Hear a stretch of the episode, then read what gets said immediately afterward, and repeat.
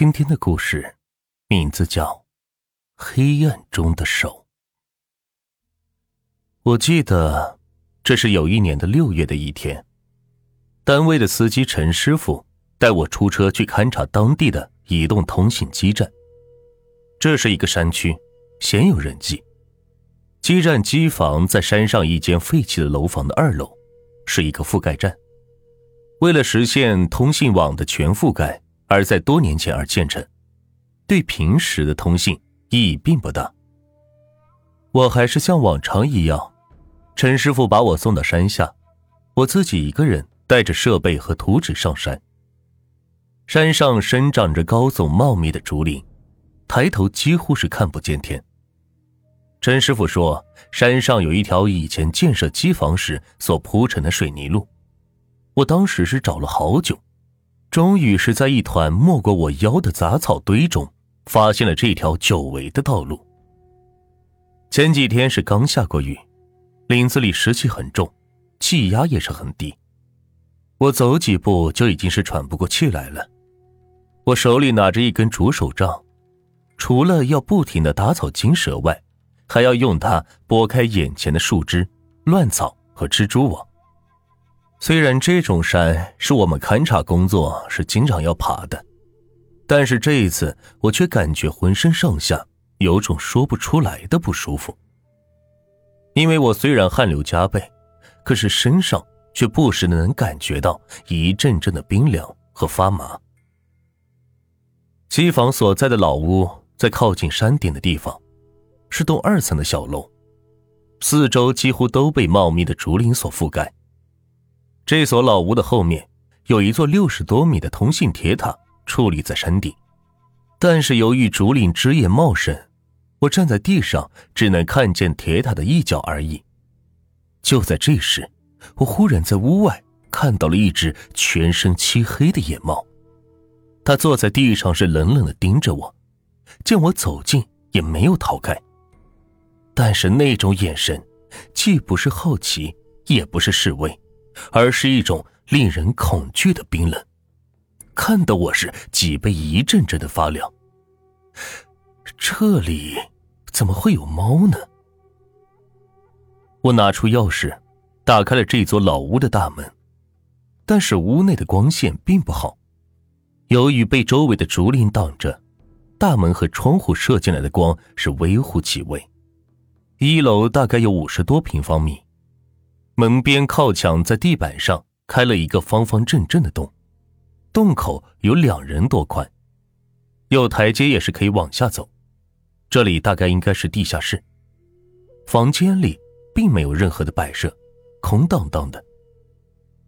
此时我的心里是有些害怕，赶紧用手里的竹竿指指大门，免得门突然被关上，再吓我一跳。我接着是走上了楼梯。进入了机房，屋里是一片漆黑。我在门边是摸到了几个开关，上下是拨弄了好几遍，但是灯并没有亮起。我只好是拿出手机往机房里是照了一圈。机房里的设备已经是不工作了，电源灯都是灭着的，手机里也是一点信号都没有。我顺手翻了翻摆在电池组上的巡查记录。看到上面的日期写的是二零零五年，我当时心想，这鬼地方都多少年没人来了，机房的电池早就没电了。我一边在心里开始咒骂着，一边开始干活。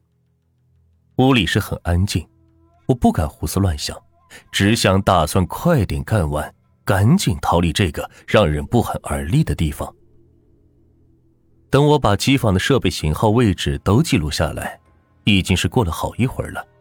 最后，我拿出指北针想测方向，可是指北针的针尖却一直在乱转，根本是停不下来，给我弄得是心神不安。随便画了个方向就退了出来，迅速向楼下走去。楼下是一点光都没有，一楼的门不知道什么时候已经是关上了。我的头皮是有点发麻，并在心里想着：这一定是风吹的，一定是。不过我这个人从小就怕黑，仅靠手机那点光，还真不敢再往楼下走。就在这时，我突然感觉背后吹来了一阵冰凉的风。我心中是诧异，回头一看，突然发现窗外有双眼睛，黄色的瞳孔正发着光，正在紧紧的盯着我。我被这突如其来的情况给吓了一个趔趄，手机也掉到了地上。可是我已经是顾不上去捡了，连滚带爬的下了楼梯，慌忙的向大门扑去。却不料刚跑几步，突然脚下一空，整个人就向前摔了过去。我当时心想：这糟了，肯定是那个地下室。可是还没有想完，我的膝盖就跪在了台阶上，然后头朝下是滑了进去。最后，我感觉头好像是撞在了墙上，失去了意识。不知道是过了多久，我慢慢苏醒了。当时只觉得浑身都在疼，头晕的也是厉害，四周都是黑暗，一片的寂静。我当时只能听到自己的心跳和呼吸声。但是我的直觉告诉我，我必须马上走。可是我的腿好像是摔得很严重，根本是站不起来。黑暗是越来越浓。我靠在墙边，不敢发出任何的声音，一点都不敢动，甚至连呼吸也是不敢。黑暗仿佛是一只巨大的手，扼住了我的喉咙，让我窒息。过了一段时间，也不知是不是幻觉，黑暗中传来了一阵阵细微的声音，一会儿像是有人在笑，一会儿像是有人在低声的抽泣。一会儿又好像有人在痛苦的呻吟，但是我听不出来这从哪儿传来的，但是好像就在我的耳边，但是又好像离我很远。我身上是一阵阵的发麻，头发都竖起来了，思维已经是完全的停止。我全身都在发抖，想动但是根本动不了。就在我即将崩溃的时候。我突然感觉到一只手是抓住了我的脚，我脚上的肌肉忽然像是感受到了巨大的压力一样紧绷起来，接着这种触感是扩散到了我的全身，一阵彻骨的寒冷开始往身上蔓延，我的五脏六腑好像都要被冻住了一样，伴随着寒冷，巨大的压力也是遍布全身，仿佛黑暗是有了生命。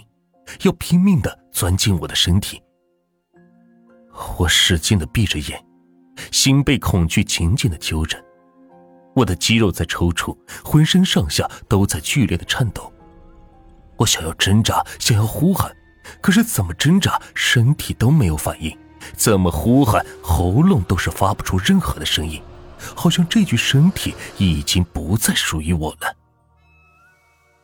就在我绝望的时候。忽然，周围响起了一声凄厉骇人的尖叫。叫声过后，我身上的压力迅速是减轻了，寒冷也是逐渐褪去。那只手好像也是松开了我的脚，身体也仿佛又回来了。但是由于刚才精神的崩溃，导致我此时已经是极度的虚弱，马上又晕了过去。但是在我失去意识之前，恍惚中看见了黑暗中有两盏灯，闪着黄色的光。等我再次醒来时，我已经躺在医院了，病床边是围了一圈人，有陈师傅、杨总，还有移动公司的几名领导。